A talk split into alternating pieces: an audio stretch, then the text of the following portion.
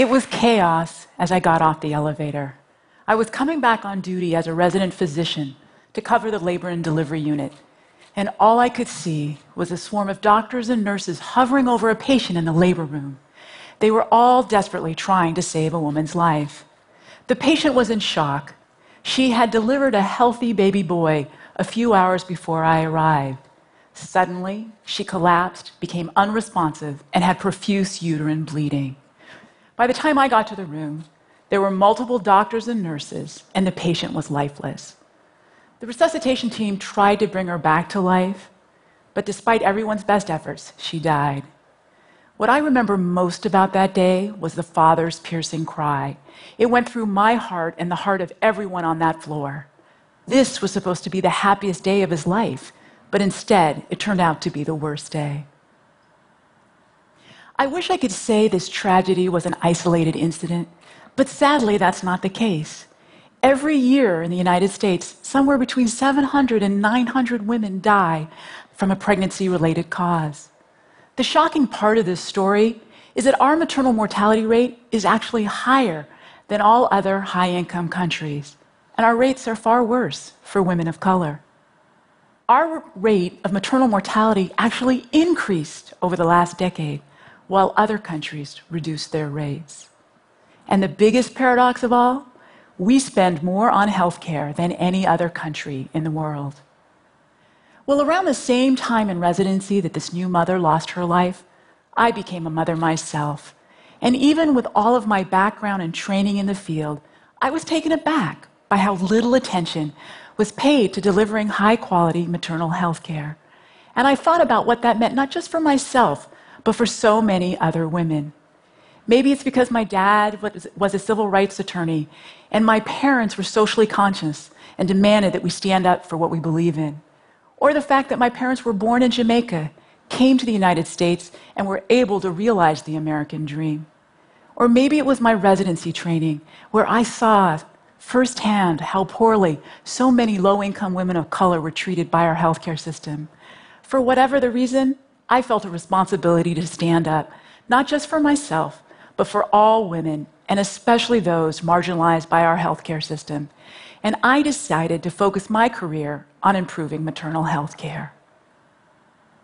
So, what's killing mothers? Cardiovascular disease, hemorrhage, high blood pressure causing seizures and strokes, blood clots, and infection are some of the major causes of maternal mortality in this country. But a maternal death is only the tip of the iceberg.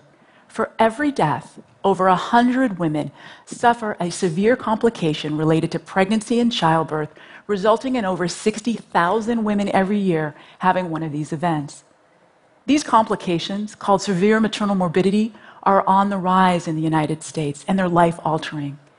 It's estimated that somewhere between 1.5 and 2 percent of the 4 million deliveries that occur every year in this country are associated with one of these events. That is five or six women every hour having a blood clot, a seizure, a stroke, receiving a blood transfusion, having end organ damage such as kidney failure or some other tragic event. Now, the part of this story that's frankly unforgivable is the fact that 60% of these deaths and severe complications are thought to be preventable.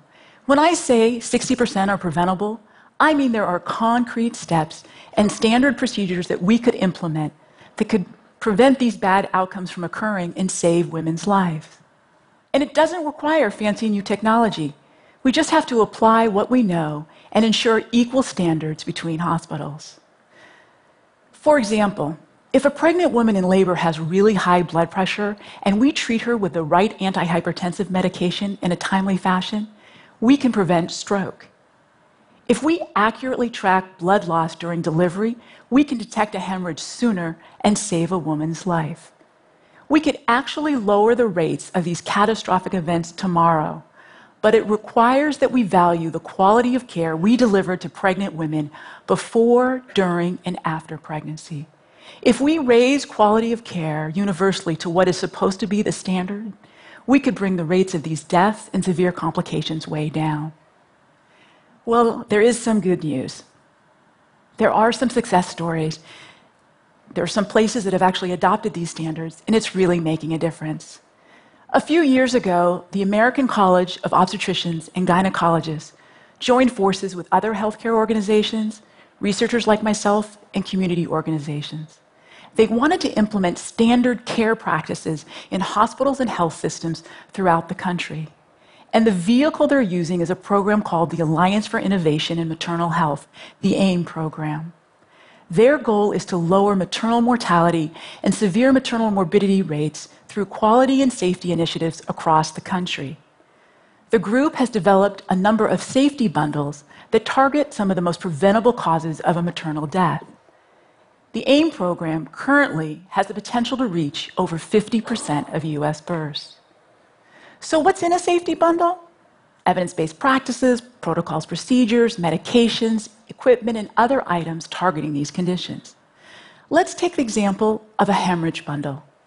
For a hemorrhage, you need a cart that has everything a doctor or nurse might need in an emergency an IV line, an oxygen mask, medications, checklist, other equipment. Then you need something to measure blood loss, sponges and pads. And instead of just eyeballing it, the doctors and nurses collect these sponges and pads and either weigh them or use newer technology to accurately assess how much blood has been lost. The hemorrhage bundle also includes crisis protocols for massive transfusions and regular trainings and drills. Now, California has been a leader in the use of these types of bundles, and that's why California saw a 21% reduction in near death from hemorrhage among hospitals that implemented this bundle in the first year. Yet the use of these bundles across the country is spotty or missing. Just like the fact that the use of evidence based practices and the emphasis on safety differs from one hospital to the next, quality of care differs. And quality of care differs greatly for women of color in the United States.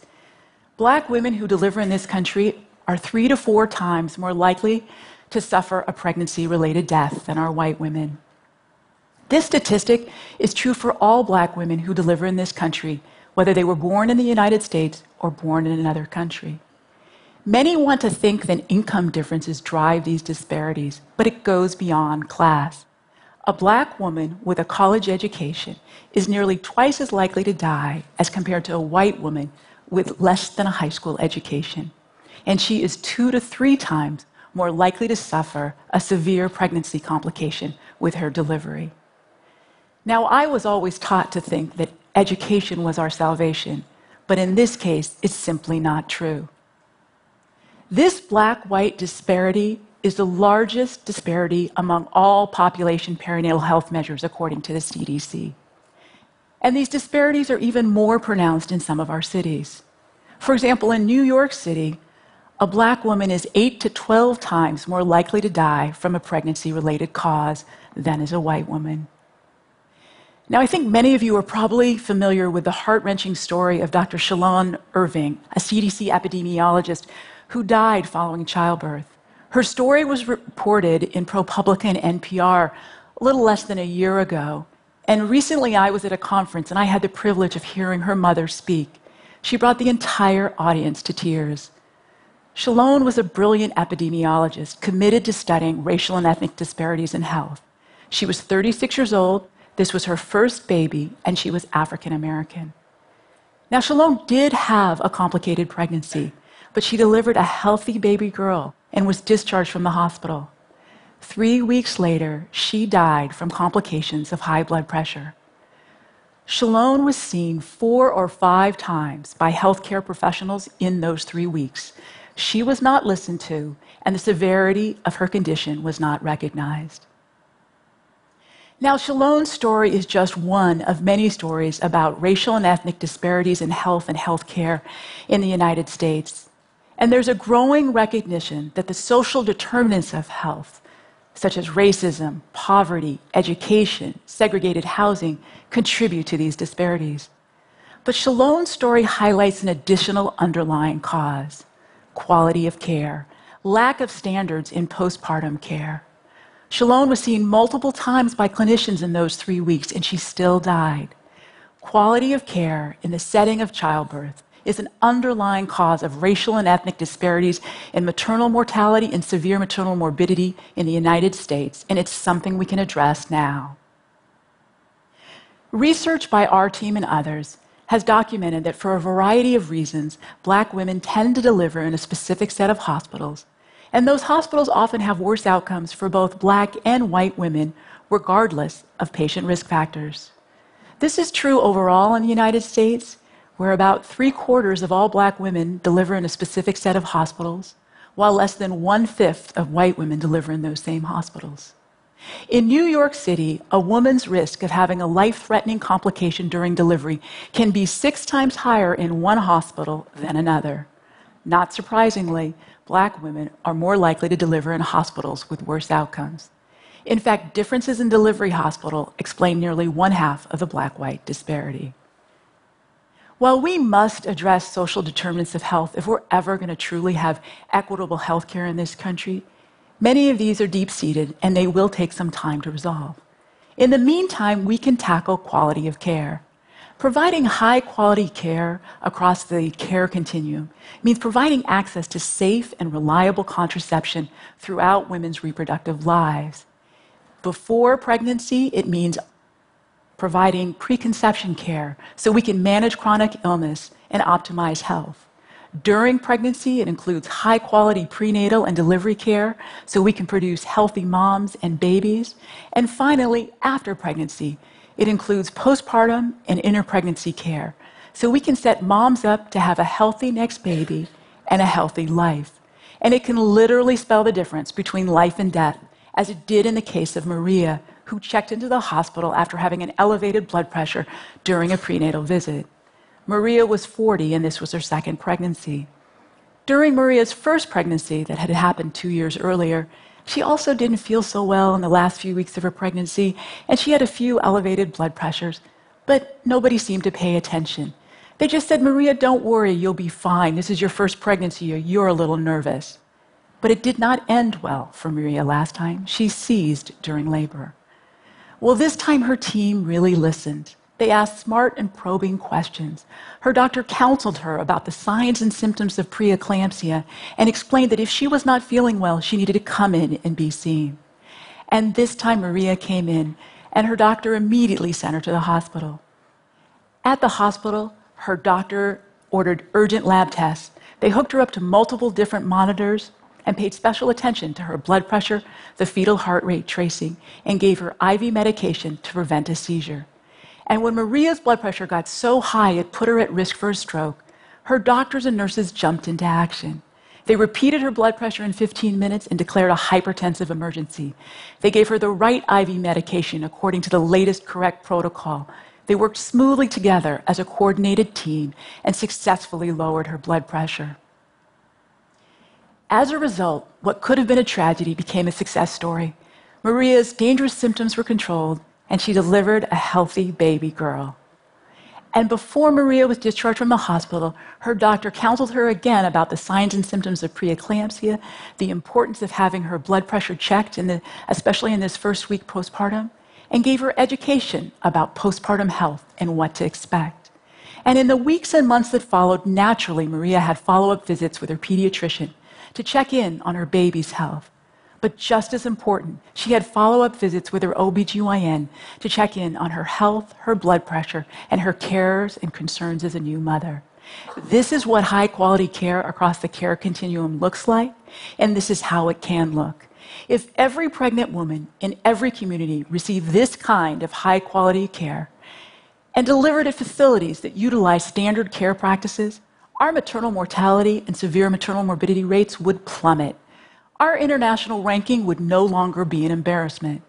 But the truth is, we've had decades of unacceptably high rates of maternal death and life threatening complications during delivery, and decades of devastating consequences for moms, babies, and families, and we have not been moved to action. The recent media attention on our poor performance on maternal mortality has helped the public to understand high quality maternal health care is within reach. The question is are we as a society ready to value pregnant women from every community? For my part, I'm doing everything I can to ensure that when we do, we have the tools and evidence base ready to move forward. Thank you.